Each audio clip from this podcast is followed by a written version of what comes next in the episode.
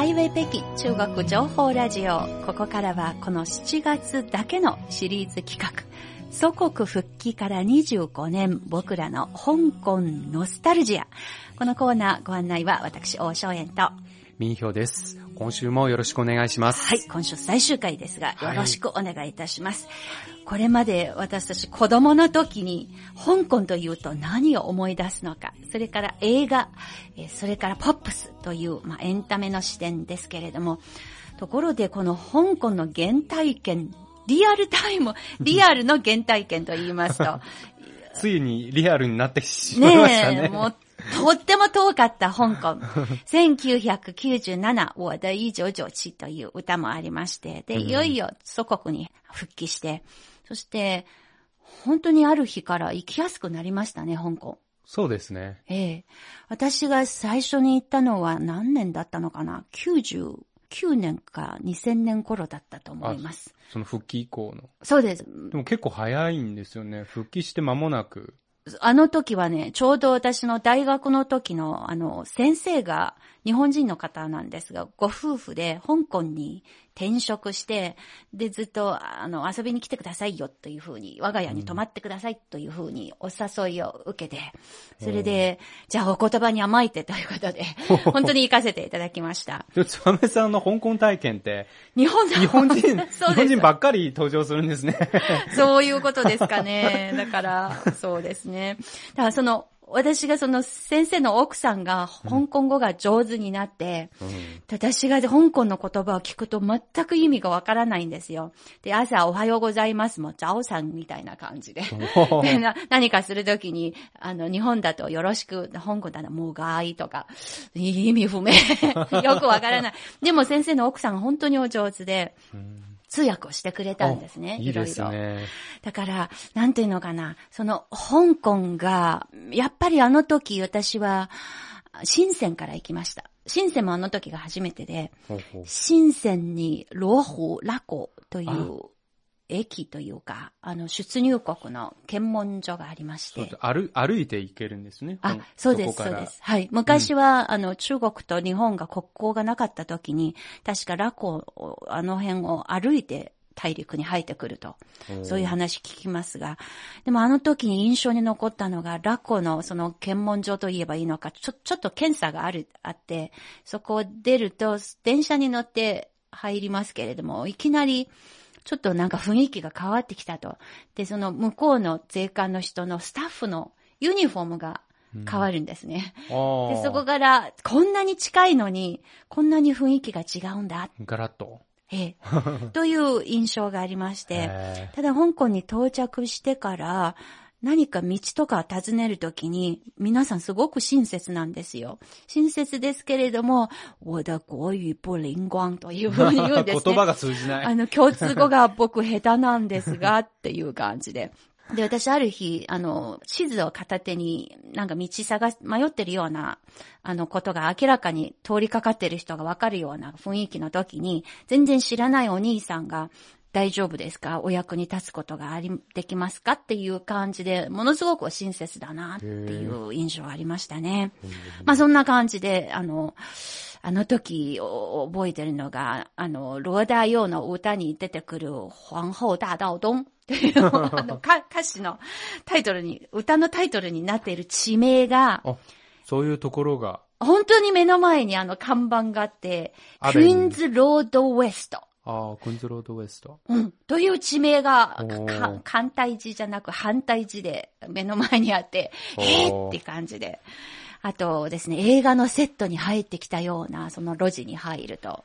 まあ確か、ね、街全体、映画のね、雰囲気が漂ってるっていう。はい。うん。あと大きな看板には、なんかその、同じ漢字なんですが、その反対字反対字の違いだけじゃなく、語尾のところの女子が妙に違う。その、なの、なので、その、看板を一つ見ていても、あの、大体はわかりますけれども、なんかものすごく違うなという、そういううん感じもありまして。でも何よりも景色が素晴らしかったんですね。その、あの、香港の、その、ビルもたくさんあって、で、一方では海も見えて、うんまあ、とにかくとても印象に残った旅でしたね。ミンさんの場合どうですか？初めての香港。うん、そうです。初めて行ったのは2005年でしたね。ああ、じゃあこの放送局に入局してからのそうなんですね。ことですね。仕事をしてから、そうですね、あの、年休を取って、はい。あの、狙いはディズニーランドでした。おー、そう本当に。香港ディズニーのために、まあ、香港に行ってしまって、ああ、うんどうでしたか？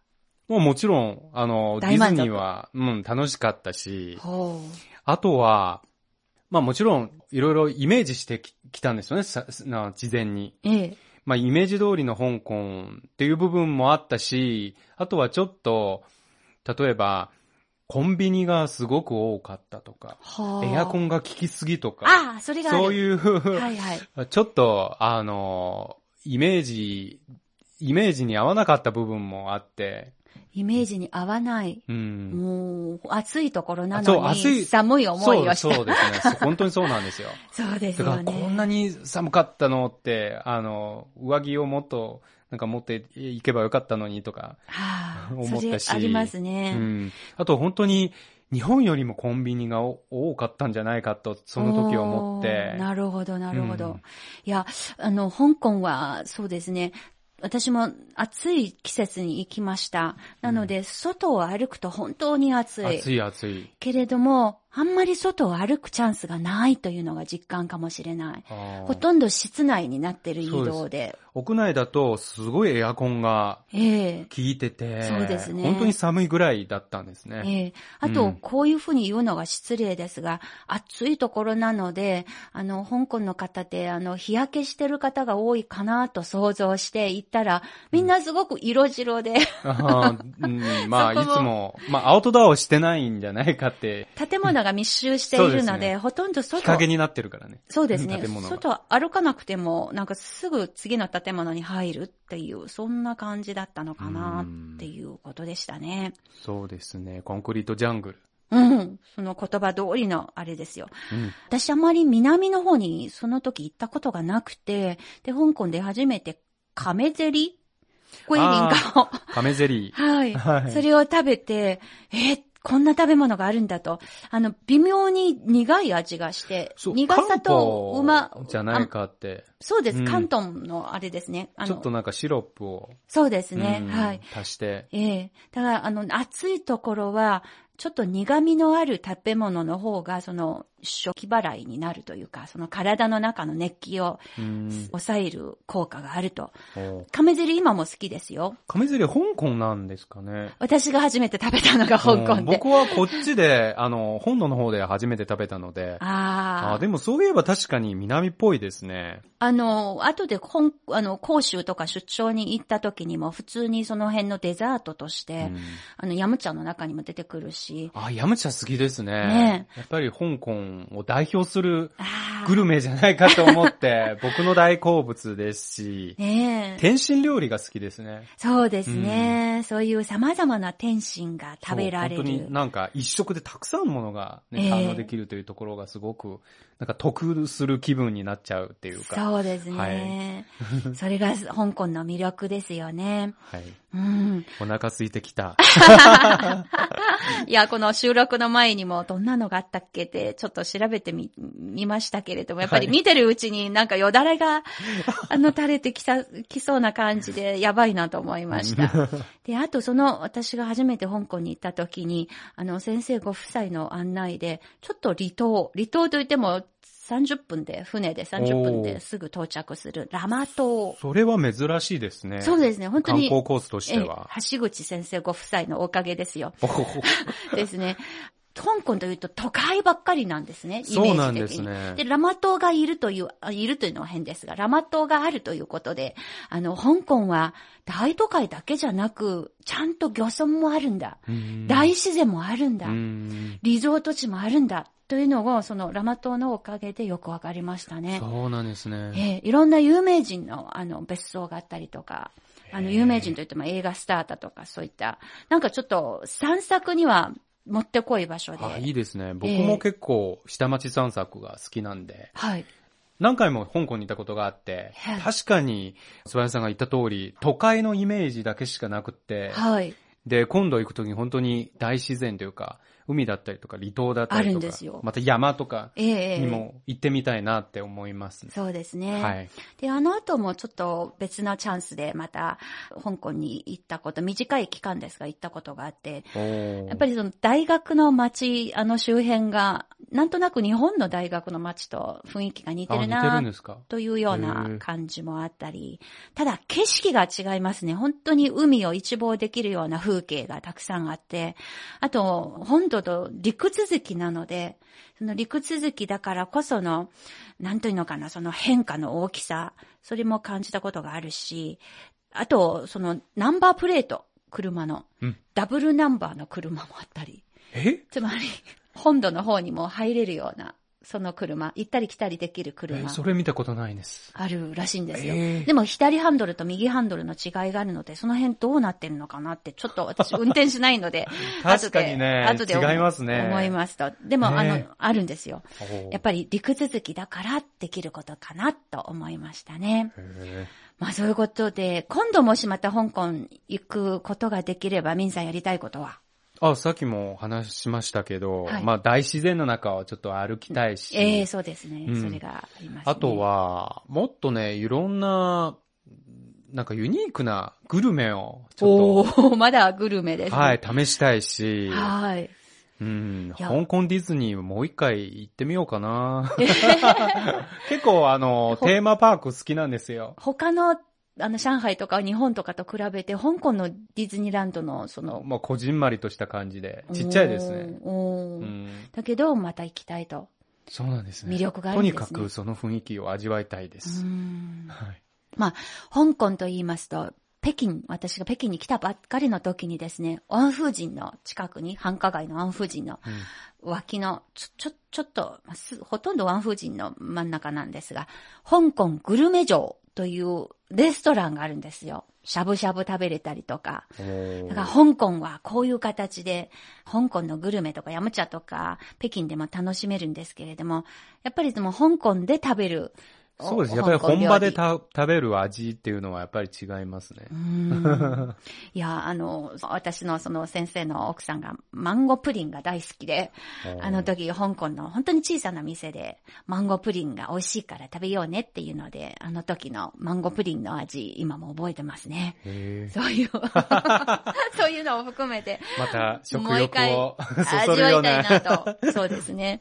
で、それだけじゃなく、やはり、行くたんびに共通語が通じるようになって、喋れるようになって、で、それが行かなくても、香港の出身の芸能人が中国本土のテレビに出演した時のアクセントどんどん綺麗になっているうん実感しませんか、まあそういう印象ありますよね。うん、ありますよね。うん。やっぱりね、双方の交流がね、盛んにね、行われているから、そうですね。で、やっこぱりれからますますね、緊密化する。なると思います。なっていると思います。で、私の大学の同級生も、実は香港で家族で暮らしている人がいるんですね。あと親戚のいとこの子供、甥っ子とかがそこで働いてたりとか。だから人々が香港の暮らしもともと香港で生まれ育った人たちのとももしよければ友達作りたいなと思うのと、それからもともと大陸出身ですが、本土出身ですけれども、香港に行って、そこに根付いて、もう多分もう戻ってこないような、これからずっとその後の人生、香港で暮らす。そういう人たちにも話を聞いてみたいなと、人々の思いをもし知ることができればいいなと、次回行くときにね、ぜはいひそれやりたいなと思っています。もうちょっとディープなところまでね。あ、知りたい。ははいい。まあもちろん、せ2018年の10月に、えー開通した、えー香港、主海、マカオ、大橋という、長さ55キロ海の上、橋がかかっている。でグレータきれば、ーベイエリアですからね。そうですね。できればその橋を通っていきたいなと。そう、これからいろんな手段で行くんじゃないですか。なんか高速鉄道、行けますね。行けますよね。ええうん。だから、もうちょっと、子供の時にあの遠い香港じゃなく、どんどんどんどん近くになっている香港。本当そうなんです。今の風景、そしてそこで暮らす人々の思い、えーですね。もちろん香港の美味しいマンゴープリン、ヤムチャと一緒に体験できればいいなと。はい、楽しみですね。はい。また、本当にそれが実現できれば、ぜひまたおしゃべりをしましょうね。はい、ぜひ。はいはい。まあ、香港、これからも東洋の真珠であり続けるようという願いを込めて、このシリーズの最後にお届けするのは、えーこちらの曲、東方蜘蛛。台湾出身のシンガーソングライター、ローダーヨーの歌。これ、本当に20年ぐらい前にですかね、中国ですごく流行ってましたね。香港を代表する曲になってるんですね、今は。もっと20、30年ぐらいになるのかな、そんな。うん、もっと長いかな。ええとにかく香港といえばこの曲がね、はい。しっくりくるっていう。これからも光り輝く東洋の真珠であり続けることを心から願っています。ということで、このコーナーシリーズ企画4回お送りしてまいりました。祖国復帰から25年、僕らの香港ノスタルジア。